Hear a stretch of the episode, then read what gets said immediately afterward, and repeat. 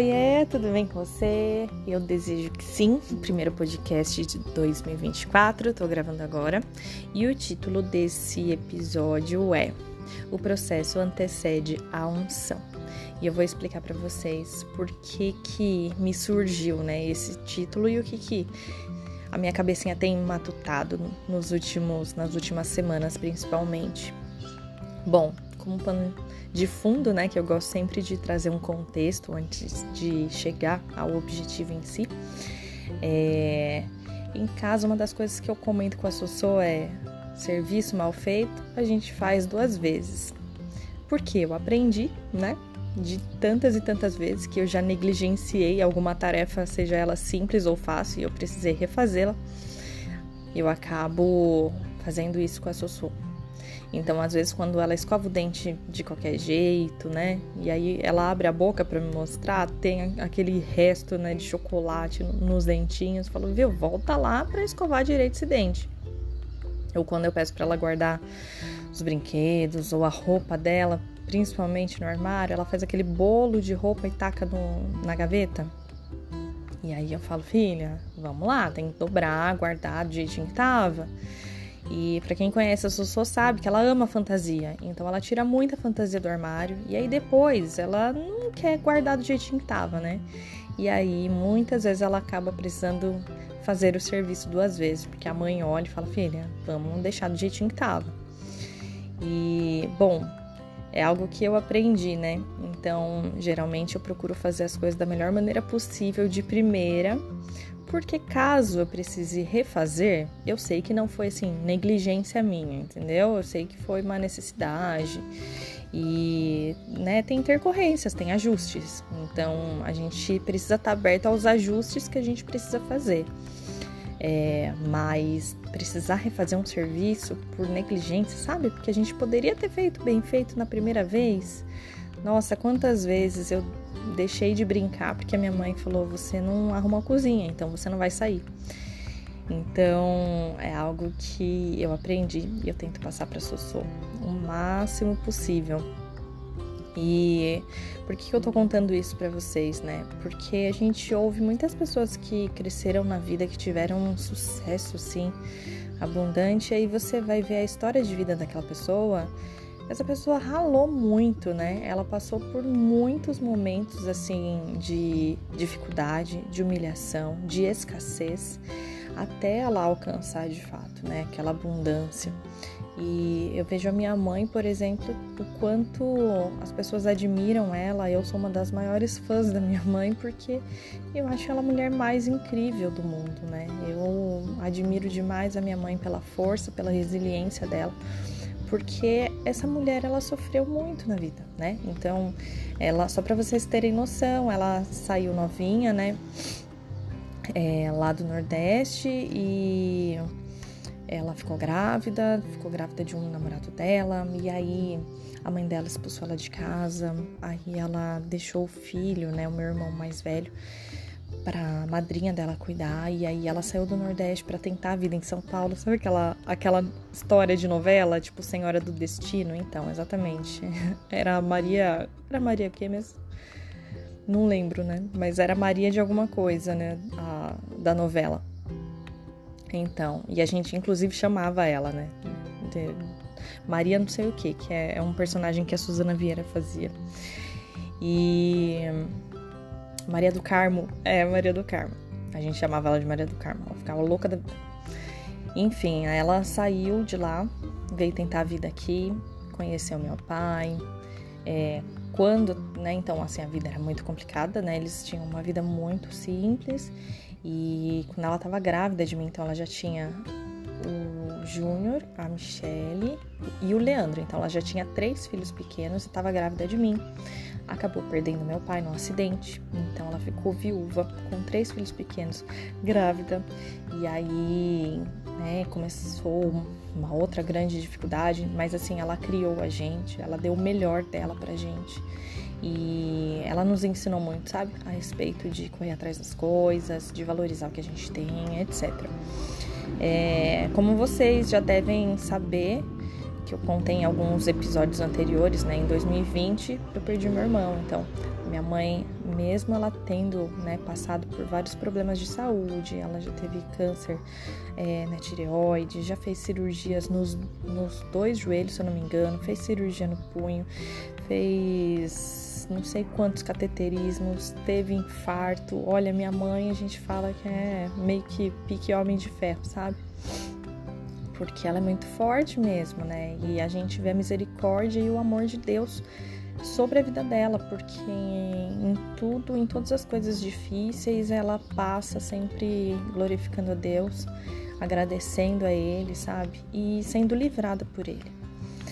Então, minha mãe ela já passou por muitas coisas difíceis e hoje em dia quem vê ela nem imagina, né? Metade das coisas que ela já viveu, né? De quem trabalhou na roça. Minha mãe ela passou por muita coisa que ela prefere nem contar pra gente, porque a gente entende que antigamente, principalmente no Nordeste, as coisas eram né, mais tensas. Então, é, quem vê a minha mãe hoje não imagina que ela sofreu tudo. E esses dias eu até ouvi de uma amiga, eu contei um pouquinho né, de, da minha história, história da minha família. Ela falou: Rose, mas você dormiu no formol porque você já viveu tanta coisa, você já viu tanta coisa e você é muito nova porque as pessoas realmente elas não imaginam e eu tenho certeza que você que está me ouvindo na sua vida, você já deve ter vivido, já deve ter passado por tanta coisa que as pessoas nem imaginam. E se as pessoas ouvissem uma parte da sua história, elas iriam passar a te admirar muito, porque com certeza você passa uma imagem projetada para essas pessoas de força, de admiração mesmo. Então, cada um de nós passamos por coisas e a gente passa por processos, né? E quando a gente não aprende durante esses processos, a gente tem que ficar voltando alguns degraus, a gente tem que ficar voltando algumas casas, a gente tem que fazer o serviço de novo, igual eu comentei com relação a Sussô, né? Serviço mal feito a gente faz duas vezes. Então, nesses processos, quando a gente não aprende as coisas, a gente fica meio que num looping, né? De sofrimentos, de dificuldades. E uma coisa que eu percebi que a minha mãe aprendeu foi passar pelos processos. Então, ela não precisava ficar fazendo o serviço duas vezes. A minha mãe, ela tem uma capacidade mesmo de resiliência, de aprender com o que está acontecendo, com as situações, e ela se adapta de uma maneira assim sobrenatural, né? Que ela mesma diz que é Deus na vida dela. Então ela tem essa capacidade desenvolvida nela de se adaptar e não precisa fazer o serviço duas vezes. E agora trazendo para a palavra, né, que eu estava lendo, tô lendo de novo, né, a história de José. E uma das coisas que me chamou a atenção é que desde quando eu conheci a Jesus, eu ouço muitas pessoas falando assim: você vai receber a unção de a unção de administração, a unção de José, você vai receber a unção de coragem que Débora teve, uma unção de posicionamento que Esther teve, você vai receber uma unção de adoração, assim como Davi, é, você vai ter uma, uma unção de paternidade, assim como Abraão. É, então, assim, a gente ouve muito, né, durante as ministrações, né? Receba a unção disso, a unção daquilo, né? Que sempre tem como referência os homens e mulheres de Deus. Mas uma coisa que muitas vezes a gente esquece é que esses homens e mulheres de Deus, eles para receberem, né, a propriedade a autoridade, Nessa unção que eles receberam, eles tiveram que ser aprovados nos processos que antecederam né, essa unção, esse reconhecimento, né, geracional, porque eles marcam as nossas vidas até hoje com a história deles. Então, às vezes a gente quer sim a unção de administração de José, por exemplo, ter sabedoria, ter os sonhos de revelação, mas a gente não quer passar pela rejeição que José passou, mas a gente não quer é, ter o orgulho ferido como José teve, mas a gente não quer passar por humilhações como José passou, mas a gente não quer entrar num cárcere e servir. É, é, a prisioneiros, a gente não quer é, momentos de desconforto. E José teve tudo isso. José ele foi humilhado, ele foi diminuído, foi depreciado, foi rejeitado, foi vendido, né? Ele serviu é, quem estava na prisão com ele, depois ele serviu ao Egito todo como governador, assim como Davi. A gente quer a, a unção de Davi eu quero ser uma adoradora, eu quero ter o coração de Davi. Uau, eu quero ser uma mulher segundo o coração de Deus, assim como Davi foi. Mas eu, eu não quero reconhecer os meus erros. Eu não quero me arrepender. Eu não quero reconhecer o quanto é, eu preciso me humilhar, o quanto eu não sou nada. Eu não quero escrever salmos. Eu, hein? Não, uh -uh, nem pensar. Eu não quero. Então, ai, eu quero ser uma mulher virtuosa, uma mulher que se posiciona assim como Esther, mas eu não quero jejuar. Ai, não, eu passo mal se eu jejuar. Eu quero ser corajosa como Débora. Ah, não, mas eu não quero me posicionar de maneira corajosa. Eu não quero passar por cima das minhas vergonhas, não quero passar por cima dos meus medos. Então, aí a gente entra num looping, né, de precisar fazer o, o, o serviço de novo a gente não alcança de fato essa unção. Então, muitas unções, muitas capacitações que Deus tem para derramar sobre as nossas vidas, muito provavelmente a gente ainda não alcançou cada uma delas porque a gente não foi aprovado nos processos, porque a gente não aceitou esses processos que esses homens e mulheres de Deus aceitaram. Então, é, é, na verdade, é, é essa a mensagem que eu quero deixar para vocês, né? Tem um livro do Augusto Cury que fala assim, é o livro Seja Líder de Si Mesmo, que ele fala assim, é, construí amigos, enfrentei derrotas, venci obstáculos, bati na porta da vida e disse: Não tenho medo de viver você.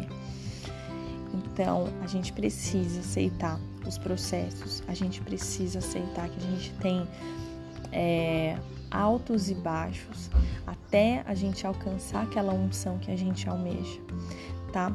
A palavra de Deus diz, né? É, peça sabedoria, o Senhor dá deliberadamente, sim, Ele derrama a sabedoria. Mas para isso a gente também precisa se lembrar que sem Ele nós não temos nada né? Tem uma frase também do Augusto Cury que eu amo, eu falo muito para os pacientes que é: seja teimosamente apaixonado por você mesmo. Tem dias que a gente não ama nós mesmos. Tem dia que a gente não consegue nos enxergar assim como Deus nos enxerga. E aí, o Espírito Santo de Deus, ele vem com uma teimosia santa sobre as nossas vidas e nos lembra do quanto nós somos amados. Então, esse seja teimosamente apaixonado por você mesmo é o Espírito Santo te lembrando: eu te amo, continua, avança, avança, tenta de novo, aprende o que tiver que aprender, se arrepende naquilo que precisa se arrepender, passa por cima dos medos, vai com medo mesmo, porque eu tô com você, seja forte e corajoso, né? E também tem a questão de não tentar pular etapas. Como que a gente vai receber uma unção se a gente tenta pular etapas? Em Eclesiastes 3 mesmo diz que há tempo para todas as coisas. Então, quando há tempo da gente semear, a gente precisa estar tá semeando e não tentando colher, não é verdade? Então, é essa a, a, palavra que me veio, todo esse contexto que eu consigo sempre, é, na verdade é assim que faz sentido para mim. Eu tenho que linkar com a minha família, com as histórias do dia a dia e aí parece que a palavra de Deus ela fica viva de fato dentro de mim, ela age dentro de mim, eu fico meditando nela, consigo viver a palavra de fato. E eu realmente espero que esse podcast tenha falado com você, tá bom? Se você tiver algum complemento, alguma experiência que você teve, alguma pergunta, alguma coisa do tipo, pode falar aqui nas, nas caixinhas que eu vou deixar aberto. E também você pode me chamar lá no, Instagram do Chão da Cozinha, tá bom? Até mais, pessoal. Deus abençoe.